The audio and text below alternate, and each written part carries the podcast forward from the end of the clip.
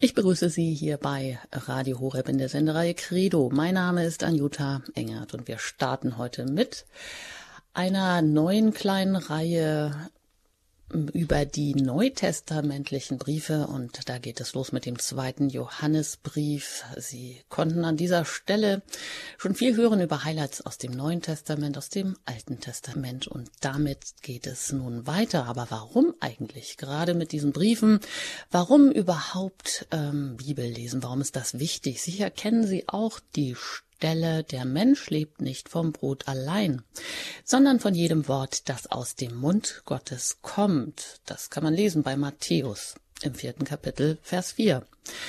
Ja, das Wort Gottes, die Heilige Schrift, das ist also nicht nur irgendein Wort, irgendeine Geschichte, die sich da mal irgendwann zugetragen hat. Es heißt, das Wort Gottes ist vom Heiligen Geist inspiriert. Es ist ein ganz anderes Wort, als womit wir es sonst in allen anderen Büchern zu tun haben. Es ist lebendig, es kann mich sogar verändern.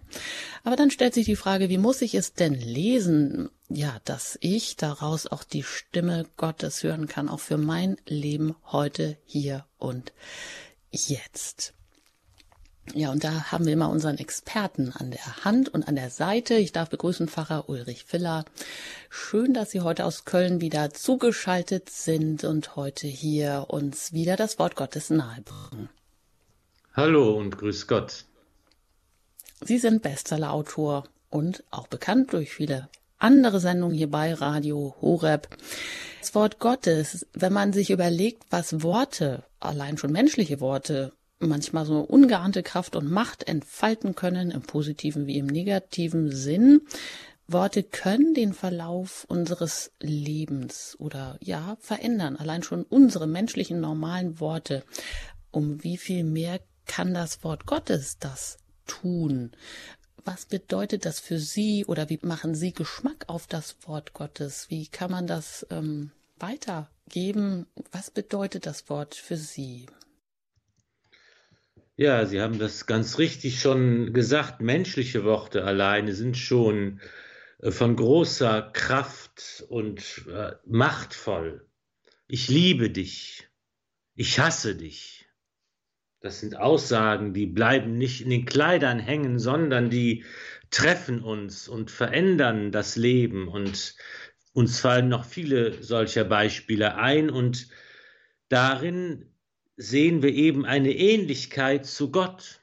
Wir glauben ja, dass der Mensch als Ebenbild Gottes geschaffen wurde und hier kann man sehen, das ist eine der Ähnlichkeiten, wo wir Gott gleich sind, denn auch Gott ähm, erschafft ja zum Beispiel die Welt am Anfang, indem er spricht durch sein Wort.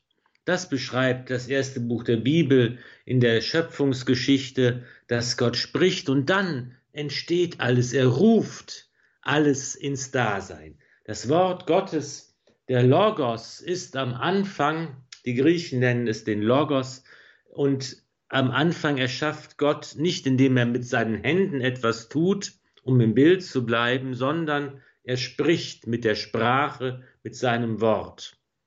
Und das setzt sich eigentlich dann in der ganzen Heilsgeschichte fort, dass dieses Wort Gottes immer ein lebendiges Wort ist, dass Gott eben, und das ist das Besondere halt für das Volk Israel, anders als alle anderen Religionen ist Gott im Wort gegenwärtig, in seinem Wort, nicht in einem Bild. Deshalb ja auch das Verbot, ein Gottesbild herzustellen, eine Figur zu machen und im Tempel aufzustellen und anzubeten und zu verehren. Nein, Gott ist gegenwärtig in seinem Wort, in seinem Namen. Das ist ja auch das besondere Wort, der Name Gottes, in dem Gott für den Menschen ansprechbar wird, der deshalb im Judentum bis heute mit größter Ehrfurcht behandelt wird.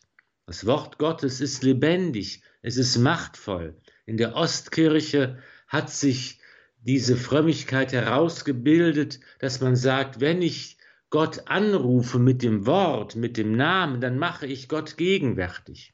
Der Name Gottes wohnt im Tempel von Jerusalem. Da ist im Allerheiligsten eben keine Figur aufgestellt, sondern das, der Ort ist leer, er ist der Ort, in dem Gott in seinem Namen gegenwärtig ist. Und Jesus Christus schließlich ist ja das Wort Gottes, das Mensch geworden ist. Er ist das lebendige Gotteswort, das uns Menschen nahe kommt, nicht weil es irgendwo aufgeschrieben ist, nicht als Schriftzeichen, sondern als lebendiger, wirklicher, wahrhaftiger Mensch. Das ist etwas, was wir gerade jetzt in den folgenden Sendungen immer wieder auch betrachten werden und worauf es immer wieder ankommt, dass das Wort Gottes tatsächlich und wirklich Mensch geworden ist in Jesus von Nazareth. Und dieses Wort ist in der Kirche lebendig und was am Anfang war, das ist immer und zu allen Zeiten Gott. Er hält alles im Dasein, er ist in seinem lebendigen Wort gegenwärtig und auch die Sakramente der Kirche sind ja gegenwärtig und real durch das Wort. Das Wort gehört mit dazu, es wird gesprochen, es gehört zu dem Zeichen mit dazu, das gefeiert und vollzogen wird in seinem Wort, ist Gott gegenwärtig. Wir müssen eben aufpassen, dass wir nicht in der Versuchung verfallen, dass wir sagen, das Wort Gottes ist nur das, was in der Bibel aufgeschrieben ist. Das Wort Gottes ist nicht der Text, es ist nicht das, was zwischen zwei Buchseiten passt, sondern das lebendige Wort Gottes ist Jesus Christus selbst, der in seiner Kirche gegenwärtig ist, wenn sein Wort verkündet wird das lebendige Gotteswort, wenn es gefeiert wird in den Sakramenten. Und so ist Gott im Wort eigentlich heute auch uns nah und gegenwärtig und wir sind deshalb auch hineingenommen in dieses Geheimnis und ähm, ja, und daher ist das Wort Gottes auch unser Begleiter. Es spricht uns an und auch wir sind eingeladen, durch unser Tun davon Zeugnis zu geben. Das sagt Pfarrer Ulrich Filler erst zu Gast hier bei Credo, bei Radio Horeb ihrer christlichen Stimme. Heute widmen wir uns dem zweiten Johannesbrief und das waren jetzt schon gewaltige Worte. Vielleicht mögen Sie das noch mal ein bisschen nachwirken lassen, was das Wort eigentlich für uns bedeutet, das Wort Gottes dass indem wir mit Gott ähnlich sind, Gott der spricht, so entsteht die Welt, sagt Pfarrer Ulrich Füller, so heißt es in der Bibel. Gott erschafft die Welt nicht mit den Händen, sondern mit dem Wort, mit dem Logos. Und in diesem Wort ist er gegenwärtig in seinem Namen. Und deshalb beginnen wir eigentlich auch alles im Namen Jesu, im Kreuzzeichen. Also das hat auch schon eine besondere Bewandtnis, eine besondere Macht eine, die positive, die Macht des Heiligen Geistes, der wir uns dann damit unterstellen. Lassen wir das bei ein paar Takten nochmal nachklingen, bevor wir uns dann direkt auch dem Wort widmen.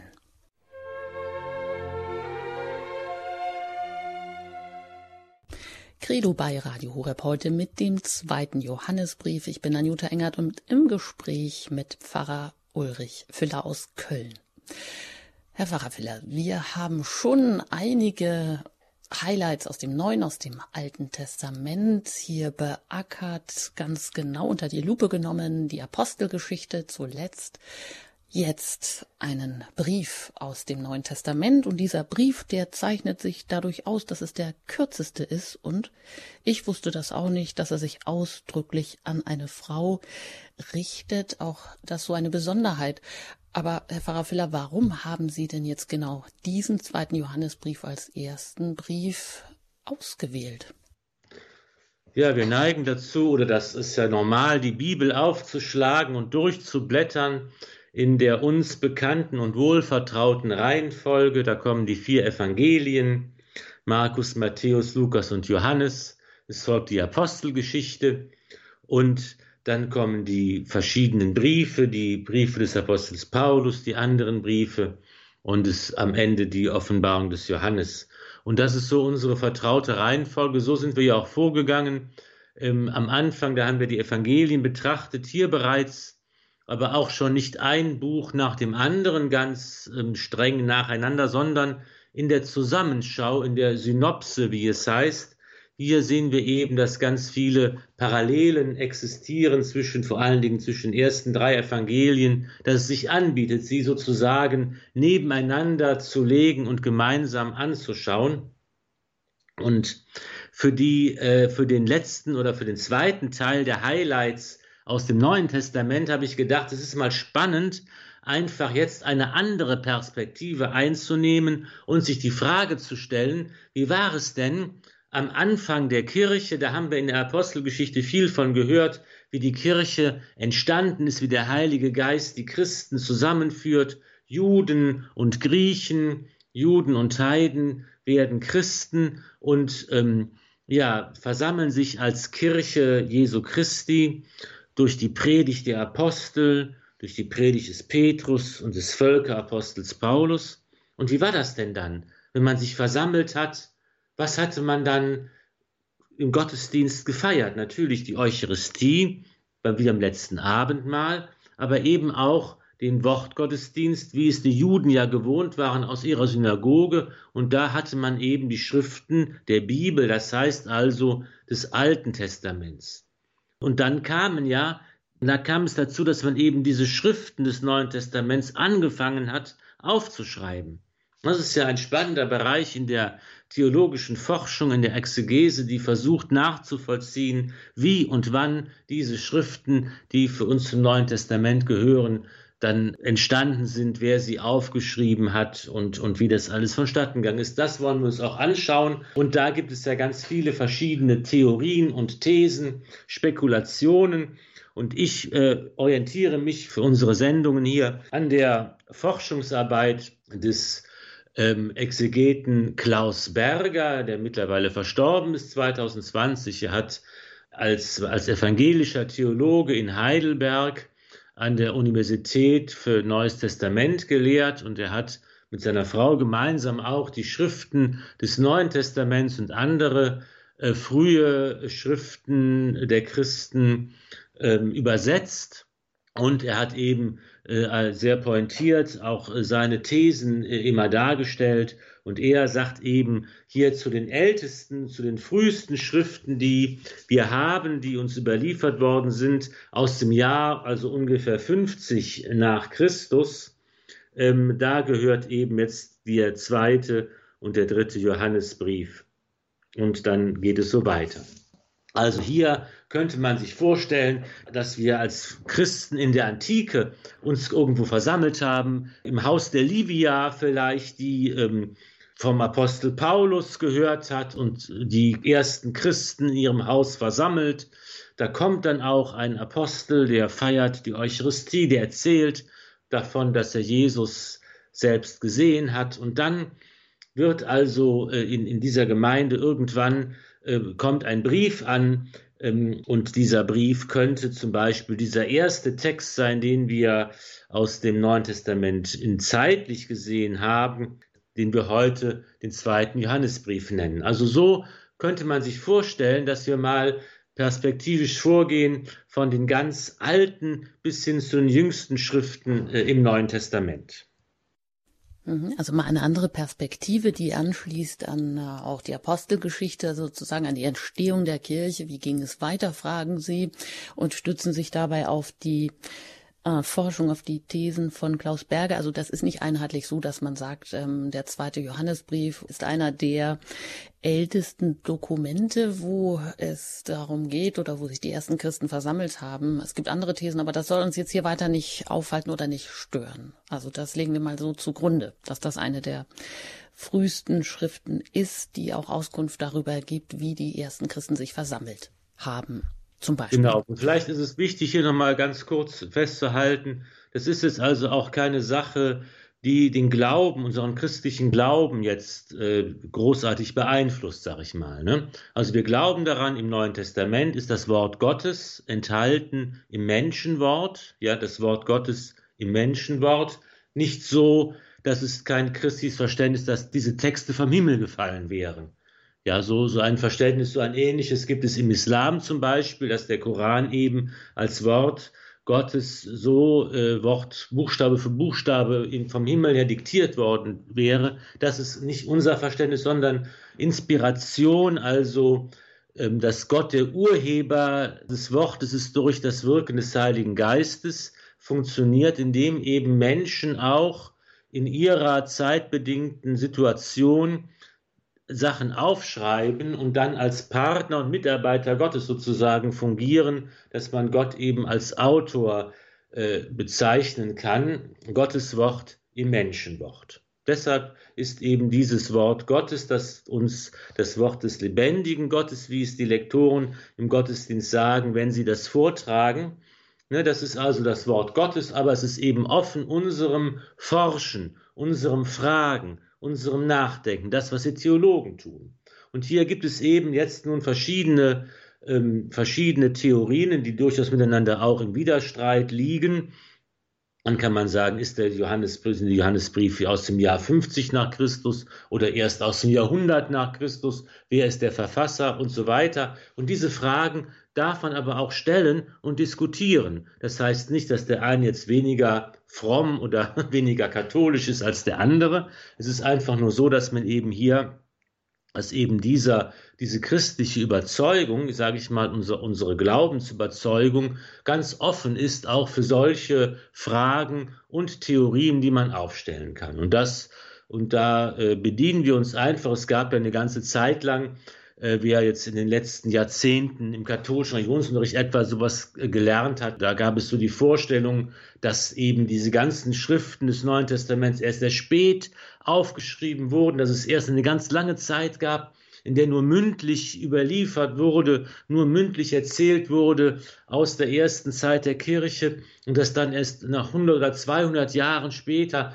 man die ersten schriftlichen Sammlungen angelegt hat. Das ist eigentlich eine These, ähm, aus dem 19. Jahrhundert, die heute so allgemein gar nicht mehr vertreten wird von den meisten Exegeten, sondern viele sehen das differenziert, viele sehen auch und vertreten auch, dass eben schon man ganz früh angefangen hat, Dinge aufzuschreiben zu verschriftlichen, dass man eben einfach von Anfang an gesagt hat, es sind zwei Dinge wichtig in den ersten Christengemeinden, die entstehen, nämlich das Zeugnis von denen, die dabei gewesen sind, ja, das, was ja also auch deutlich wird, als vor Pfingsten ja einer der Apostel nachnominiert wird für den Judas und man eben da sagt, was ist die Qualifikation, damit ihm Apostel sein kann. Er muss als Augenzeuge dabei gewesen sein.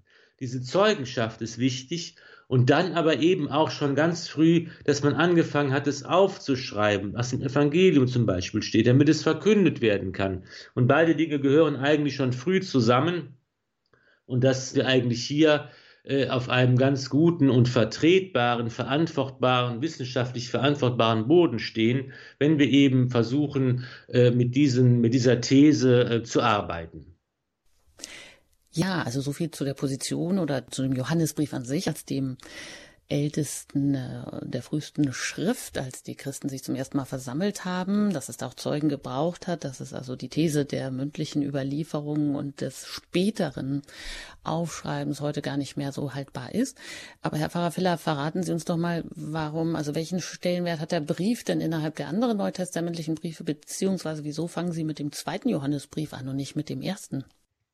Genau, also diese Johannesbriefe, gehören ja zu einer eigenen Gruppe innerhalb des Neuen Testaments. Wenn man also ähm, seine eigene Bibel aufschlägt, die man zu Hause hat, und im Inhaltsverzeichnis ähm, einmal nachschaut, dann kann man das ganz gut erkennen, weil eben die Schriften des Neuen Testaments auch so ähm, gemeinsam äh, aufgeführt wurden. Die vier Evangelien kommen zunächst und die Apostelgeschichte als eigener historischer Bericht danach. Dann gibt es eben die paulinischen Briefe, die äh, dem Apostel Paulus zugerechnet werden. Dann gibt es eine eigene Gruppe der Pastoralbriefe, die auch noch zu den paulinischen Briefen gehören. Am Ende die Offenbarung des Johannes und dann davor eine eigene Abteilung, die man die katholischen Briefe nennt. Die katholischen Briefe, die also nicht ähm, irgendwie dem Apostel Paulus zugerechnet werden und bereits die ganz frühen Theologen der Kirche wie Eusebius oder Hieronymus haben diese Briefe so genannt, die katholischen Briefe, die gemeinsam eine Einheit auch bilden. Es ist der Jakobusbrief, der erste und zweite Petrusbrief, die drei Johannesbriefe und der Judasbrief. Und diese Bezeichnung, die katholischen Briefe, das bedeutet es eben nicht, eine Konfessionsbezeichnung nach dem Motto, es sind nicht die evangelischen Briefe, sondern es bedeutet einfach allgemein. Ne, die paulinischen Briefe sind normalerweise an eine Person gerichtet, an eine Gemeinde gerichtet. Sie haben einen bestimmten Adressaten und diese Briefe haben ähm, jetzt mit Ausnahme auch des zweiten, dritten Johannesbriefs doch eine allgemeine Ausrichtung. Sie sind nicht an eine konkrete Person und eine konkrete Gemeinde gerichtet. Sie sind für einen weiteren Leserkreis bestimmt.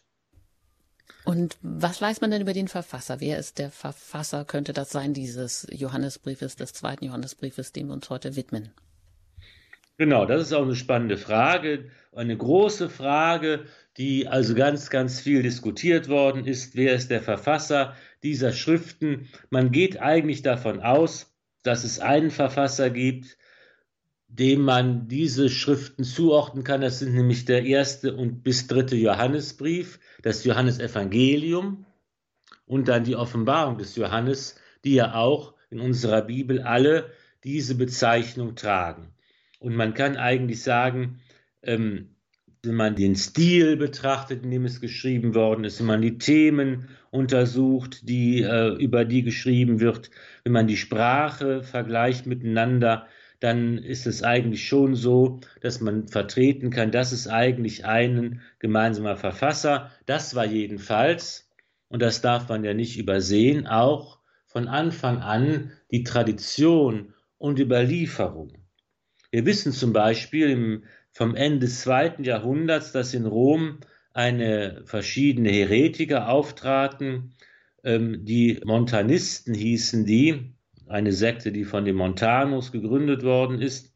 Und die haben eben gesagt, der Apostel Johannes war nicht der Autor dieser Schriften.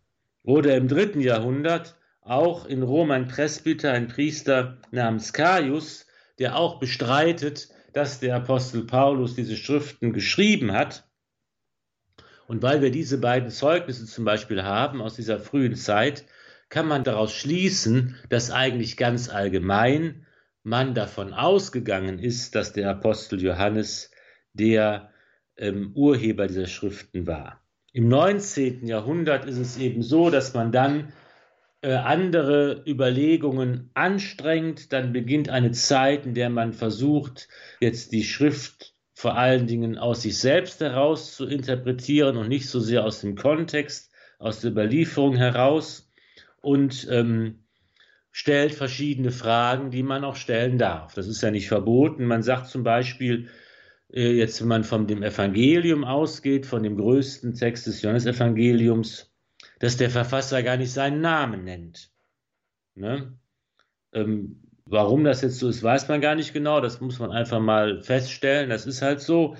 Man, man kann eben zum Beispiel sagen, er muss ein Augenzeuge gewesen sein, er muss dabei gewesen sein wenn man das Evangelium liest, was Jesus gemacht hat. Er hat eine besondere Rolle gespielt als der Jünger, den Jesus liebte. Und das ist also eben auch die Frage, wer war das denn, der Jünger, den Jesus liebte? Das sagt man eben auch in der Tradition, das war natürlich Johannes selbst. Ne, es muss ja einer aus dem engeren Kreis gewesen sein. Das ist eben dann Petrus, der war es aber nicht, der wird unterschieden vom Lieblingsjünger. Jakobus, der ist aber eigentlich dann schon ziemlich früh als Märtyrer gestorben. Johannes könnte es sein. Klaus Berger zum Beispiel vertritt die interessante These, dass der Lieblingsjünger nicht Johannes war, sondern Andreas. Hatte also auch dann gute Argumente dafür. Also das sind einfach so spannende Fragen und Theorien, die man ähm, so anstellen kann. Und dass eben dann Johannes vor dem Hintergrund, dass Andreas als Lieblingsjünger das sozusagen gemanagt hat, dann eben diese Sachen aufgeschrieben hat. Das könnte auch sein. Das sind spannende Theorien, ähm, über die man sprechen kann.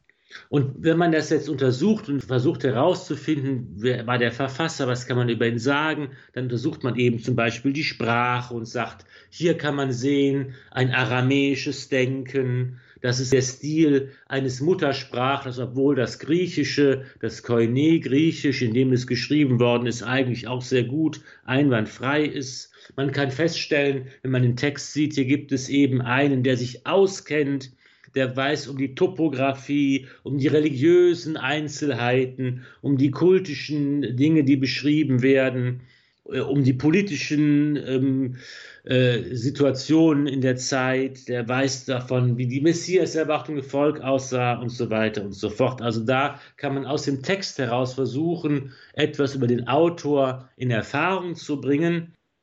Und dann gibt es eben ähm, auch die Überlieferung äh, im Christentum und der Kirche selbst, dass bereits um 180 nach Christus wir die ersten Zeugnisse haben, die dafür sprechen, dass Johannes der Apostel ähm, der, der Autor dieser Schriften gewesen ist. Irenäus beschreibt das. Polycarp von Smyrna, der Lehrer des Irenäus, der als Märtyrer gestorben ist, 156, der Johannes noch persönlich gekannt hatte. Man hat ganz deutlich Überlieferung dafür, dass Johannes in Ephesus sich aufgehalten hat und begraben worden ist. Ähm, es gibt auch noch andere verstreute Zitate und Hinweise, zum Beispiel die Theorie auch, dass es noch einen anderen Johannes gab, der nicht der mit dem Apostel gleichzusetzen ist und der auch in Kleinasien als Missionar tätig war. Also hier ähm, gibt es also ganz äh, unterschiedliche Theorien, die man aufstellen kann. Und ähm, dann gibt es ja auch eben so, so Sachen, über wo man nicht genau weiß, wie ist das denn einzuschätzen. Zum Beispiel in den Johannesbriefen, da merkt man das gleich, der zweite Johannesbrief, das ist ja der Autor, nennt sich selbst, aber nicht Johannes. Er nennt sich der Älteste oder wir würden heute sagen, der Alte. Ja, als ein feststehender Begriff. Es gibt ja so einen Krimi, ne, der heißt auch der Alte, wo der Kommissar eben nicht mit seinem Namen genannt wird, sondern immer nur der Alte genannt wird. Und alle wissen, wer gemeint ist. Und genau so wird eben auch vielleicht hier operiert. Der Verfasser, der vielleicht Johannes war oder bestimmt Johannes war, wird einfach nur, nennt sich auch selbst mit diesem Namen, Ehrennamen, Rufnamen, wie auch immer. Und ähm, das sind alles so verschiedene ähm, Bausteine, und Theorien, die man zusammenfügen kann, die sehr spannend anzuschauen sind. Wir versuchen hier im Rahmen dessen, was uns in einer solchen Sendung möglich ist, diesen Spuren etwas nachzugehen und können eben hier festhalten, es gibt verschiedene Theorien, es gibt ganz wilde Theorien. Manche sagen, das Evangelium, diese Schriften sind von ganz vielen verschiedenen Verfassern geschrieben und zusammengesetzt worden. Da kann man auch solche äh, Theorien aufstellen. Aber wenn wir eben das sagen, was in der Überlieferung der Kirche seit frühester Zeit einhellig bezeugt worden ist, dann sind wir auch da auf vertrautem und verantwortbarem Boden, wenn wir sagen, da dürfen wir von ausgehen, dass eben Johannes der Apostel, der Jünger des Herrn, der äh, Jesus begleiteten Augenzeuge war, dass er auch der Verfasser dieser Schriften ist, mit denen wir uns eh heute beschäftigen und der sich hier der Älteste nennt, so wie Sie sagen, der Alte. Und das Ganze kommt einem ja auch spannend vor wie ein Drehbuch aus einem Krimi wie das alles entstanden ist und das lässt äh, für uns vor unserem inneren Auge ja auch so ein Mosaik entstehen. Da kommen immer mehr Mosaikteilchen zusammen, die ein Bild lebendig werden lassen, wo wir uns auch in die ersten Christen so hineinversetzen können und, und wahrnehmen können oder uns ausmalen können, wie hat sich das wohl alles zugetragen? Wie waren denn die ersten Versammlungen ja richtig? Hatten die denn eigentlich, die hatten ja noch gar nicht die Schriften des Neuen Testaments vorliegen. Insofern sind das alles interessante Gedankengänge und man taucht da ein in das Umfeld, auch in die Welt, wie sie sich darstellte, vielleicht so 50 nach Christus in etwa wo eben die ersten Versammlungen begonnen haben und davon gibt dieses Dokument, der zweite Johannesbrief, Aufschluss. Ändert natürlich nichts an der Tatsache, dass wir es hier mit dem Wort Gottes dennoch immer zu tun haben, was ähm, für uns dann ja eben auch eine Bedeutung hat, eine Wirkmacht hat, ungeahnt der Tatsachen, wie es denn nun entstanden ist. Aber das ist immer auch spannend und ähm, macht ja das Bild vollkommener, vollständiger. Herr Pfarrer Filler, der Verfasser, Sie haben den genannt, der Älteste, also es liegt äh, nahe die Vermutung, dass das auch der Apostel Johannes ist, der auch die ähm, die ersten, eben die ganzen Johannesbriefe geschrieben hat, das Johannesevangelium, die Offenbarung des Johannes, eben auch der Lieblingsjünger oder wie, er nennt sich nie selber als solcher, sondern eben hier der Älteste. Ähm, und ihm ist es ein Anliegen, gegen Irrlehren auch vorzugehen. Und da war ähm, die Gnosis so eine der Lehren. Aber was müssen wir vielleicht auch noch wissen über die Gnosis, um das hier verstehen und einordnen zu können? Ja, wir müssen uns einfach vorstellen, dass in dieser Zeit ja die Menschen ganz offen waren für das Wirken des Heiligen Geistes. Ja, wir haben ja eben auch gesagt in der Apostelgeschichte, da sieht man, der Heilige Geist wirkt und baut die Kirche auf und die Menschen sind offen dafür, sie lassen sich ansprechen, sie lassen sich, sind offen für die Eingebungen von Gott und lassen sich zusammenfügen zur Kirche und so weiter. Und da ähm, die wesentlichen Elemente der Kirche, die waren ja damals auch schon vorhanden. Das Amt in der Kirche, das Jesus, äh, das durch die Apostel und ihre Nachfolger gegenwärtig ist und die Gemeinschaft mit dem Petrus und ähm, eben diese die Eucharistie und die Taufe und so weiter, Sakramente, das ist schon gegenwärtig. Aber so dieses Äußere, diese Form, und das Erscheinungsbild war natürlich ganz anders. Es gab noch keine Kirchengebäude beispielsweise. Und eben, man hatte keine Bücher und keine Bibel, sondern es waren ja Schriftrollen, die ersten Handschriften, ja, auf Pergament, die Schriftrollen. Und da in dieser Zeit war eben auch dieses, dieses äh, Erfülltwerden vom Heiligen Geist etwas, was den Menschen ganz, ganz nahe war und äh, was sie angesprochen hatten. Dann sind dann vielleicht plötzlich Leute aufgetreten, die gesagt haben, mir ist der Heilige Geist erschienen und ich habe erkannt, wie der Weg zu Gott aussieht und wie alles zusammenhängt und ähm, und ich zeige euch den Weg und ich habe die Lösung für alle Fragen und Probleme und ich kann alle Rätsel aufschlüsseln und so weiter und so fort. Wir haben ja verschiedentlich in, im Neuen Testament selbst auch, dass die Apostel solchen Leuten begegnen. Simon, der Magier, ähm, der von äh, Petrus und Johannes die Vollmacht kaufen wollte, den Heiligen Geist im Sakrament auf die Menschen herabzurufen. Davon erzählt die Apostelgeschichte. Das waren ja so Leute, die ähm, die eben äh, auch hier sich auf Jesus berufen haben, jetzt gar nicht, das waren keine Atheisten, im Gegenteil, die haben eben auch geglaubt und an Gott und an die Götter geglaubt und haben eben auch hier sich auf Jesus berufen und haben eben gesagt, wir zeigen den Menschen einen Weg. Gnosis, das heißt Erkenntnis, sowas wie Esoterik. Esoterik ist ja auch so eine, das heißt ja innerlich, esoterisches innerlich, zum in dem, dem inneren Kreis zugänglich, von innen her zu verstehen, etwas, was eigentlich geheim ist. Und hier haben sich eben so christliche Motive vermischt mit Vorstellungen, die aus Ägypten kommen, aus Palästina, aus Syrien, wo griechische und persische philosophische Gedanken sich mit christlichen Gedanken vermischen, wo es immer darum geht, ich habe eine Erkenntnis, ich habe eine Formel, ich habe einen Weg gefunden, wo ich eben die Wahrheit und das Heil und so weiter finde. Wir wissen von einem Valentin, der um 120 in Rom gelehrt hat, der vertrat das Weltbild, dass es eben einen Dualismus gibt, dass es immer zwei Seiten gibt, die männliche und die weibliche, und ähm, einen Weltenbildner, der die Welt geformt hat, der gut war dem ein böser Gegengott gegenübersteht. Es gibt ein gutes Prinzip und ein böses Prinzip und, und so weiter. Das sind alles diese gnostischen ähm, äh, Überlegungen und die waren einfach ganz massiv in dieser frühen Zeit der Kirche gegenwärtig.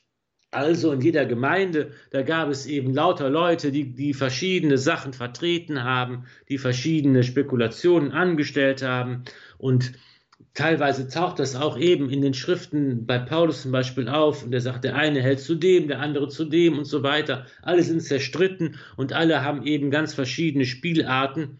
Heute ist es eben so, wir haben auch in der Kirche oft so Diskussionen und, und äh, Auseinandersetzungen, aber da geht es immer nur um uns und nicht um Gott heutzutage. Ne? Da geht es darum, ja, ähm, wie ist denn die Morallehre der Kirche und darf ich äh, zweimal und dreimal heiraten oder dürfen Schwule gesegnet werden und so weiter. Da geht es immer nur um den Menschen. Und in der Antike waren die Fragen immer um Gott. Wer ist Gott? Wie schafft Gott in, und wirkt Gott in der Welt? Und es ging die Frage, wer ist Jesus? Ist er wirklich Mensch geworden? Hat er nur scheinbar einen Leib? Und wie äh, kann man sich vorstellen, dass Jesus auch der Sohn Gottes ist? Wie kann man Gott und Mensch zugleich sein? Da geht es also immer in diesen gnostischen, esoterischen Fragen um die Frage nach Gott im Grunde genommen. Und was all diesen Lehrern einfach gemein ist, das ist eben was, was sie gemeinsam haben, dass sie eben immer an dem christlichen Glauben über Jesus vorbeigehen. Das ist eigentlich so ähm, das, was ihnen gemeinsam ist. Und man kann eben sehen, in der Bibel tauchen dann die ersten ganz kurzen Formeln auf, in denen dieser gnostische, diese gnostischen Irrlehren abgewendet werden, ne, die wir heute noch teilweise verwenden. Wenn man eben sagt, Gott ist der Schöpfer des Himmels und der Erde. Ja, das bedeutet eben hier, wird deutlich, dass Gott als Schöpfer des Himmels und der Erde, es gibt eben nicht zwei Prinzipien. Es gibt nicht einen guten Gott und einen bösen Gegengott ein gutes und ein böses Prinzip. Wenn wir sagen, Jesus, der geboren wurde von der Jungfrau Maria, dann ist das nochmal die Feststellung, Jesus ist wirklich Mensch geworden. Er hatte wirklich einen menschlichen Leib. Er wurde geboren so wie wir alle. Oder wenn wir sagen, Jesus hat gelitten, ist gestorben und ist begraben worden. Dieser Satz aus dem Glaubensbekenntnis. Er hat gelitten, ist gestorben und begraben worden. Das ist eben nochmal die Bekräftigung, Jesus hatte wirklich einen menschlichen Leib. Er hat Schmerzen empfunden und erlitten. Er hatte nicht nur einen scheinbaren Leib, das war nicht eine Verkleidung, die äh, er sich übergezogen hat und der nicht wirklich, so dass er nicht wirklich leiden konnte. Die Auferstehung des Fleisches ist auch so eine kurze Formel. Wir glauben an die Auferstehung des Fleisches, dass es eben nicht nur eine geistige oder seelische Auferstehung gibt, sondern dass der ganze Mensch auch in seinem Leib zum Heil berufen ist. Und wir müssen eben sehen, dass eben diese frühe Zeit der Kirche ganz stark geprägt war von der Auseinandersetzung mit diesen verschiedenen esoterischen, gnostischen Irrlehren, die allesamt ähm, am Christentum vorbeigehen und zwar Christi Motive haben, aber eigentlich an Jesus vorbeigehen und die alle auch so einen Geheimnischarakter haben. Das ist eben Wissen, das ist nicht für jeden sichtbar, das ist Wissen, das ist verborgen, man muss eingeweiht werden, so was Sektenähnliches hat es auch, man muss so stufenweise eingeführt werden, um immer mehr zur Erkenntnis zu gelangen eines geheimen Wissens, das nicht allen zugänglich ist. Und darauf, auf diese massive Auseinandersetzung und auf die Allgegenwart dieser gnostischen Bestrebungen, darauf müssen jetzt irgendwie natürlich auch die Apostel und die Leiter der frühen Kirche reagieren. Und da äh, sind wir eigentlich schon im Thema, was den Verfasser unseres Briefes damit umtreibt. Wir können aber vielleicht noch einmal zeigen, wie ähm, in einer anderen Stelle der Apostel Paulus mit dieser, mit dieser Gnosis umgeht. Das wollen wir uns direkt einmal anschauen. Und da haben sie uns eine Stelle rausgesucht. Paulus, der tut das im ersten Korintherbrief, ähm, erstes Kapitel, Vers 20. Und da heißt es, da sagt Paulus, wo ist ein Weiser? Wo ein Schriftgelehrter? Wo ein Wortführer dieser Weltzeit? Hat Gott nicht die Weisheit der Welt als Torheit entlarvt? Denn da die Welt angesichts der Weisheit Gottes auf dem Weg ihrer Weisheit Gott nicht erkannte, beschloss Gott, alle, die glauben, durch die Torheit der Verkündigung zu retten. Die Juden fordern Zeichen, die Griechen suchen Weisheit. Wir dagegen verkünden Christus als den Gekreuzigten, für Juden ein Ärgernis, für Heiden eine Torheit, für die Berufenen aber, Juden wie Griechen, Christus, Gottes Kraft und Gottes Weisheit. Denn das Törichte an Gott ist weiser als die Menschen, und das Schwache an Gott ist stärker als die Menschen. So diese Reaktion auf die gnostischen Formeln, was Paulus dagegen stellt im ersten Korintherbrief, Kapitel 1, Vers 20 bis 25. Auch das muss man, glaube ich, länger mal auf sich wirken lassen. Wir geben Ihnen die Möglichkeit dazu. Wir machen mal ein paar Takte Musik und dann wollen wir auch noch uns dem zweiten Johannesbrief widmen.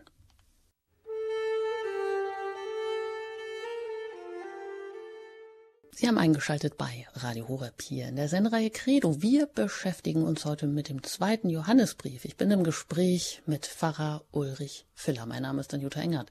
Pfarrer Ulrich Filler und der hat uns wirklich mal eintauchen lassen in diesen ganzen Kontext. Wie war das denn? Wie ging das denn nach der Apostelgeschichte weiter, als die junge Kirche entsteht? Wo haben sich die ersten Menschen versammelt? Was waren die Fragen? Was waren die Anliegen? Auch vieles war schon da, aber natürlich kein Gebäude der Kirche auch wenn es die Sakramente gab, auch wenn es die Eucharistie gab und so weiter.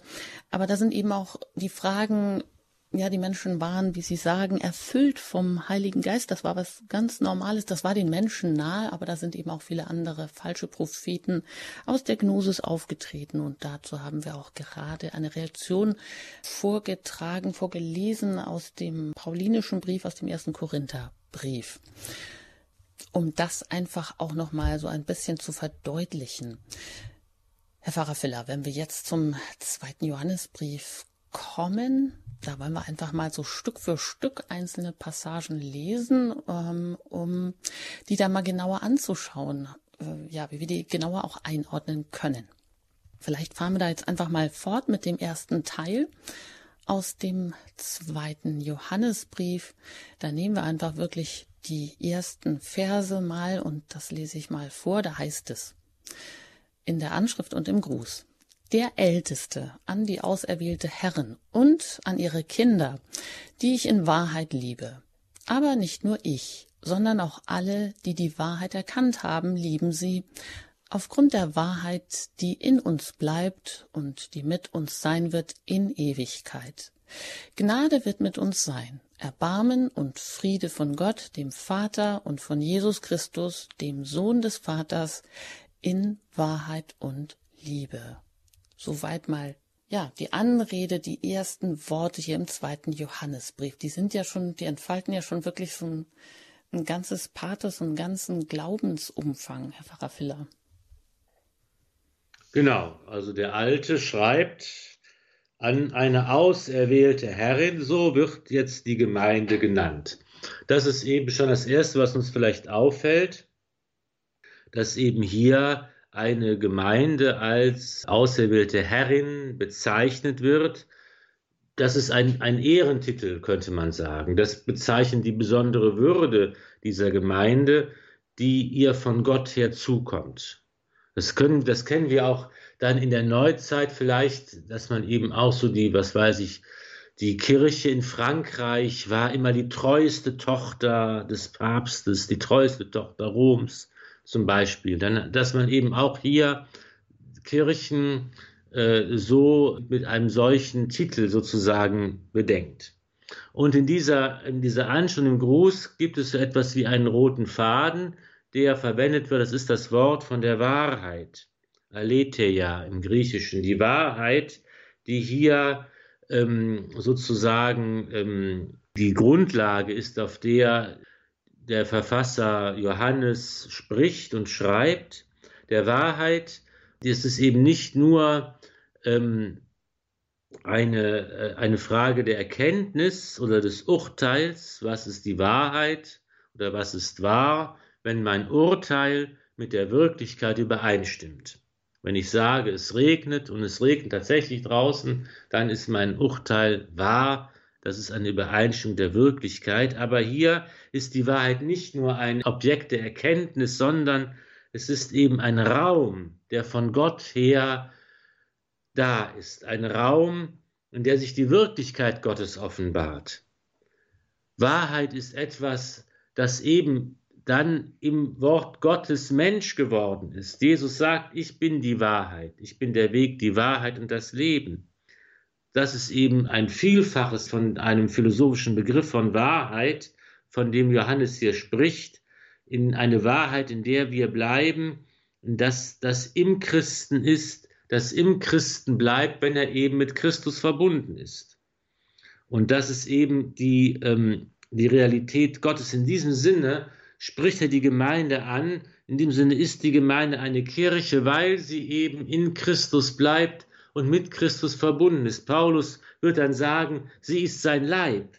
Jesus ist das Haupt und die Christen sind die Glieder am Leib. Johannes drückt es aus hier in diesem Begriff der Wahrheit, in der wir Christen bleiben und gemeinsam die Kirche Christi sind. Hm. Soweit mal zu diesen ersten Zeilen. Ich schlage vor, dann fahren wir mal fort. Im zweiten Johannesbrief, ähm, und da geht es weiter in Vers 7.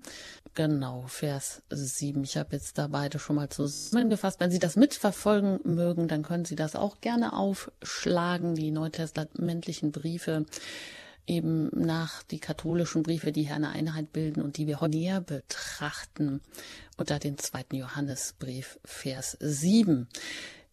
Da geht es um das Verharren in der Lehre und die Abweisung von Irrlehren. Und Johannes, der sich hier als der Älteste bezeichnet, der spricht da weiter. Denn viele Verführer sind in die Welt hinausgegangen, die nicht den im Fleisch gekommenen Jesus Christus bekennen. Das ist der Verführer und der Antichrist. Achtet auf euch, damit ihr nicht preisgebt, was wir erarbeitet haben, sondern damit ihr den vollen Lohn empfangt. Soweit mal hier die beiden Verse, die ähm, jetzt folgen im zweiten Johannesbrief. Da geht es jetzt auch wieder um diese Verführer, Herr Pfarrer Filler.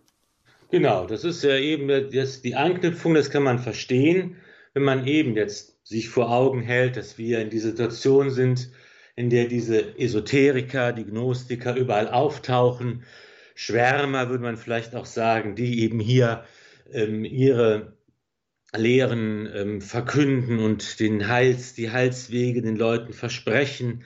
Das sind diese Verführer, die eben jetzt ähm, genau an Christus äh, und an der Gemeinschaft mit Christus vorbei den Menschen ein Heil versprechen, das ein falsches Heil ist. Es sind eben dann die Anti- Christen, die die falschen Wege verkünden.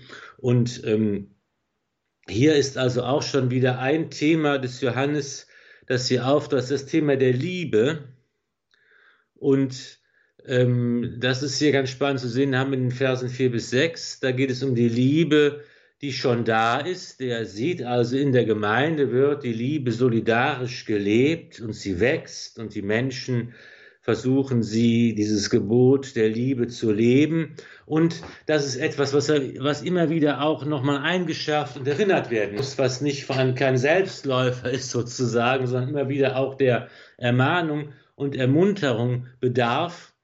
Und dann kommt die Verbindung zu diesen Versen über die Verführer, denn denn viele Verführer werden kommen und so weiter. Und das bezieht sich äh, aufeinander. Und das ist eben spannend zu sehen, denn hier geht es eben darum, dass man sagt, es geht nicht nur um den rechten Glauben und den richtigen Glauben, sondern es geht eben auch darum, dass der richtige Glaube sich immer auch zeigt im richtigen Tun. Daran, dass die Liebe gelebt wird und lebendig ist. Denn Gott, das sagt Johannes dann in seinem ersten Brief, Gott ist die Liebe. Also hier, wer den rechten Glauben bekennt und den rechten Glauben hat, der, das kann man auch daran erkennen, dass er die Liebe lebt und der Gastfreundschaft im Umgang miteinander, in der Güte und Freundlichkeit. Und umgekehrt kann man eben auch daran erkennen, der als Verführer kommt, der nicht in der Wahrheit ist, das kann man eben auch daran ablesen, dass die Liebe nicht gelebt wird. Deshalb hier immer wieder auch die Mahnung und Einladung, die Liebe zu leben. Mhm. Ja, und dann geht es weiter im zweiten Johannesbrief. Da äh, sind wir jetzt bei Vers 9, da lese ich weiter. Jeder, der darüber hinausgeht und nicht in der Lehre Christi bleibt, hat Gott nicht. Wer aber in der Lehre bleibt, hat den Vater und den Sohn. Das ist ja jetzt etwas, was Sie haben das von der Gnosis haben gesprochen. Das trifft ja eigentlich auf uns heute mindestens ebenso zu, dass wenn wir nicht gucken, dass wir wirklich uns ganz bewusst unter diesen Namen Jesus stellen, also in diesem Bereich, in diesem Raum, wie Sie gesagt haben, die Wahrheit als den Raum, in dem sich auch das Reich Gottes entfaltet. Wenn wir da nicht bleiben, wo bleiben wir dann? Bei allen anderen Lehren, Irrungen und Wirrungen, die uns da so umgeben, oder? Genau, und im Grunde genommen wird hier konsequent gemacht, was Jesus eigentlich sagt, ich, ich bin der Weg. Niemand kommt zum Vater außer durch mich. Und das muss man tatsächlich ernst nehmen. Jesus ist der einzige Mittler zwischen Gott und den Menschen. Es gibt nicht viele verschiedene Wege zu Gott. nur einen Weg und das ist der Weg, der Jesus ist. Und es ist nicht despektierlich anderen Religionen gegenüber gemeint oder dass man eben jetzt intolerant sein will. Im Gegenteil. Es ist einfach so, die Wahrheit unseres Glaubens und die, die Wirklichkeit ist ja so, dass alle Menschen, die gerettet werden, ob sie es wissen oder nicht, ob sie es wollen oder nicht, gerettet werden durch Jesus Christus. Er ist der Weg und wer ihn hat, hat den Vater und den Heiligen Geist. Die Gemeinschaft mit Gott ist nur möglich durch Jesus. Und deshalb ist die Kirche ja, ist es der Kirche aufgetragen, das zu verkünden. Das ist so wichtig, dass alle Menschen diese Wahrheit und diese frohmachende und erleichternde Botschaft hören können. Es gibt den Weg zu Gott. Und die Gemeinschaft mit Gott ist möglich durch Jesus. Das ist das, was Johannes hier auch nochmal ganz pointiert äh, ausdrückt. Und ganz wichtig, wie es jetzt hier weitergeht, auch für unser Verständnis heute, wie Sie gerade schon angesprochen haben, von Toleranz. Hier heißt es im zweiten Johannesbrief im äh, Vers 10. Wenn jemand zu euch kommt und nicht diese Lehre mitbringt, dann nehmt ihn nicht in euer Haus auf, sondern verweigert ihm den Gruß. Denn wer ihm den Gruß bietet, macht sich mitschuldig an seinen bösen Taten. Soweit diese beiden Verse aus dem zweiten Johannesbrief. Was heißt das, Herr Pfarrer Filler? Ja, da hat man sich jetzt auch schon lange Zeit äh, äh dran die Zähne ausgebissen an diesen harten ähm, Sätzen, wo die Gastfreundschaft verweigert wird. Und da kann man sagen, ja, meine Güte, können wir da mitgehen? Ist das denn irgendwie, wie, was ist da gemeint? Wie kommt man darauf, eine solche harte, unversöhnliche Haltung einzunehmen? Ich denke, was man als erstes sagen kann, ist einfach hier, ähm, dass man daran erkennen kann, wie groß die und wie tödlich die Gefahr der esoterischen Gnosis gewesen ist, die in dieser Zeit mit der in dieser Zeit die Kirche gekämpft hat. Ne, da kann man einfach sehen, dass eben hier schon der Gruß, da geht es ja nicht darum, äh, dass man einfach guten Tag sagt, sondern es geht eben darum, Gemeinschaft aufzunehmen, ja, und äh, nach außen eine Gemeinschaft zu bezeugen, dass eben das schon zu viel ist. Und man eben hier von Anfang an ganz klar sagen muss, wer hier nicht auf dem katholischen, christlichen Weg ist, der, der ist von Anfang an irgendwo, ist das falsch und da kann ich nicht mitgehen, da muss ich mich abgrenzen, äh, weil das alles andere ist toxisch. Ja, es ist eine toxische Gefahr, die von der Irrlehre ausgeht, nicht einfach irgendwie eine andere Meinung oder eine andere ähm, Spielart, die man durchaus ja haben darf oder eine Variation desselben. Da geht es nicht darum, engstirnig zu sein, es geht darum, von Anfang eine Vergiftung von der Wurzel her der vorzubeugen. Ne? Und zu sagen, die Quelle muss also, muss also rein bleiben und darf nicht verschmutzt werden. Und das muss von Anfang an so sein. Es gibt ja eben auch das genaue Gegenteil in der, in der frühen Kirche. Das wissen wir, es ist eben die Katechese, die, die Weitergabe des Glaubens und die Mystagogie, die Einführung in die Geheimnisse des Glaubens, die dadurch geschieht, dass man das Leben teilt miteinander. Ja, dass man sagt, äh, komm äh, und lebe mit mir, teile mein Leben, sei mein Gast, wohne in meinem Haus, unter meinem Dach, sitze an meinem Tisch, ja, und teile mein Leben. Und wenn du mein Leben teilst, dann kannst du auch meinen Glauben teilen. Das ist ja auch so eine altkirchliche, antike Form, zu sagen, ich kann den Glauben lernen, wenn ich das Leben teile. Und ähm, umgekehrt ist aber eben die Gefahr des Missbrauchs auch da. Und das wird hier deutlich gemacht, es gibt eben Dinge, die sind so gefährlich und verderblich, von denen muss ich mich ganz klar abgrenzen. Eine solche klare Abgrenzung wird hier vorgenommen. Ja, die Zeit drängt jetzt, aber den Segenswunsch will ich auch noch mit auf den Weg geben. Da heißt es nämlich am Ende des Johannesbriefes des zweiten, vieles hätte ich euch noch zu schreiben. Ich will es aber nicht mit Papier und Tinte tun, sondern hoffe, selbst zu euch zu kommen und persönlich mit euch zu sprechen, damit unsere Freude vollkommen wird. Es grüßen dich die Kinder deiner auserwählten Schwester. Soweit die Worte aus der Schrift. Ich kann da nur hinzufügen, vieles hätten wir auch noch zu sagen. Wir müssen das verlagern und verlegen auf einen Zeitpunkt, vielleicht auch auf ein Treffen, wo Sie sich vielleicht mit anderen treffen und genau über diesen Brief auch nochmal austauschen. Bei uns hier geht das auch weiter. Herr Pfarrer Filler, geben Sie uns noch einen kurzen Ausblick. Als nächstes kommt dann Genau, als nächstes werden wir vielleicht noch mal ganz kurz zum Abschluss äh, ähm, noch einige Gedanken an diese Freude, von der Johannes spricht, äh, verwenden ähm, und dann direkt übergehen zum, zum nächsten, zum dritten Johannesbrief, der ähm, ja da eine gewisse Einheit bildet und dann äh, werden wir dort weiter schauen, wie äh, Johannes hier mit diesem Thema umgeht und was wir für uns heute auch noch daraus ähm, als, als aus diesem lebendigen Gotteswort, wie es uns heute äh, begleiten kann. In diesem Sinne würde ich Sie noch abschließend um Ihr Gebet und Ihren Segen bitten. Sehr gerne. Eduard Mörike hat die schönen Zeilen geschrieben. In ihm sei's begonnen, der Monde und Sonnen an blauen Gezelten des Himmels bewegt. Du, Vater, rate, lenke du und wende, Herr, dir in die Hände sei Anfang und Ende, sei alles gelegt. Es segne euch der allmächtige und barmherzige Gott, der Vater und der Sohn und der Heilige Geist. Amen. Gelobt sei Jesus Christus in Ewigkeit. Amen. Ein herzliches Dankeschön an Pfarrer Ulrich Filler, dass Sie heute hier uns den zweiten Johannesbrief nahegebracht haben.